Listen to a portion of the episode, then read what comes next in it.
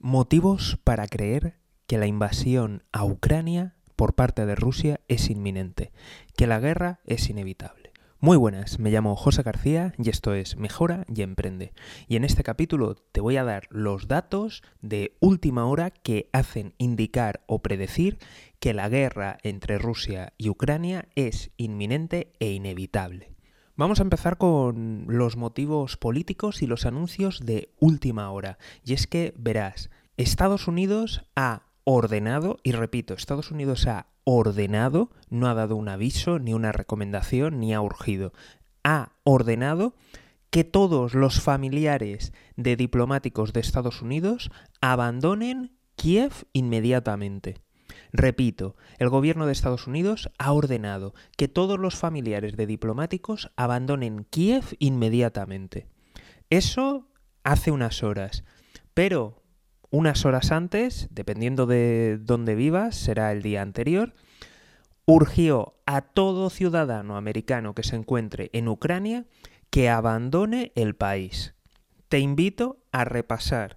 Cada vez que Estados Unidos ha urgido a sus ciudadanos a abandonar un país o cada vez que ha evacuado a familiares de diplomáticos, qué es lo que ha ocurrido en ese país, en esa región o en esa zona. ¿Podría pasar que el gobierno de Estados Unidos se equivoque? Sí, pero repasa cuántas veces se ha equivocado un 99% de las veces ha acertado, ya ha habido conflicto, ya ha pasado algo en ese país. Así que noticias muy preocupantes y estas son las de última hora. Pero echando la vista atrás, en la semana pasada los barcos rusos del mar Báltico empezaron a desplazarse hacia el Mar Negro, con lo cual estarán a punto de llegar. Esto significa que Putin va a tener a su alcance hacer desembarcos masivos y todos, casi todo el mundo está pensando evidentemente en Odessa. Por otra parte, este fin de semana han empezado a desplazarse aviones de combate los más modernos que posee la flota rusa desde toda Rusia hacia la frontera con Ucrania. Además, se han realizado maniobras militares conjuntas con Bielorrusia.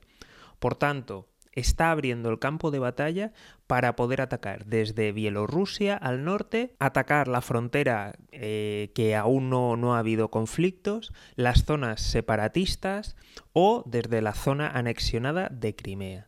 Así que los ucranianos realmente lo tienen muy complicado porque tienen que defender una frontera enorme. ¿Cuáles son los objetivos que podría estar persiguiendo Putin? En primer lugar, se me ocurre la segunda ciudad del país, Kharkov, que se encuentra a escaso, a menos de 50 kilómetros de la frontera rusa y como he dicho es la segunda ciudad de todo el país y además se encuentra relativamente próxima a estas zonas rebeldes que están apoyadas evidentemente por, por, el ejército ruso. El siguiente objetivo que podría estar persiguiendo es atacar Odessa y Odessa es la tercera ciudad del país y además se encuentra en el Mar Negro. Por tanto, además de tomar una ciudad importantísima, podría cerrar completamente el acceso al mar de Ucrania.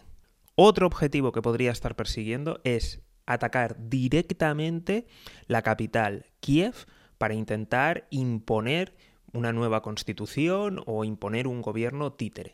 También podría estar persiguiendo barrer completamente el frente de, de, guerra que tiene Ucrania contra las provincias rebeldes y de esa forma anexionárselo completamente. E incluso podría estar pensando en realizar todos estos movimientos a la vez.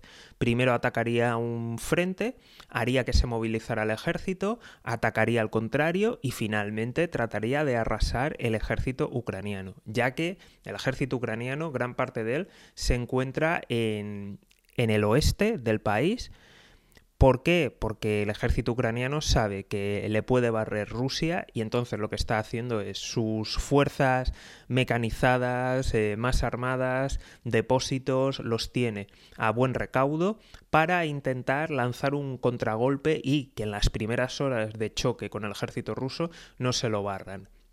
Veremos si realmente lo consiguen y qué es lo que ocurre. Pero desde luego todo pinta muy mal, ya que este movimiento de tantas flotas, primero movió la flota del mar Caspio, ahora ha movido las la del mar del norte y, por si fuera poco, ha movido los aviones de combate y eso aún no había sucedido, en ningún momento había hecho una movilización de aviación, pues nos indica claramente que, que esto va en serio.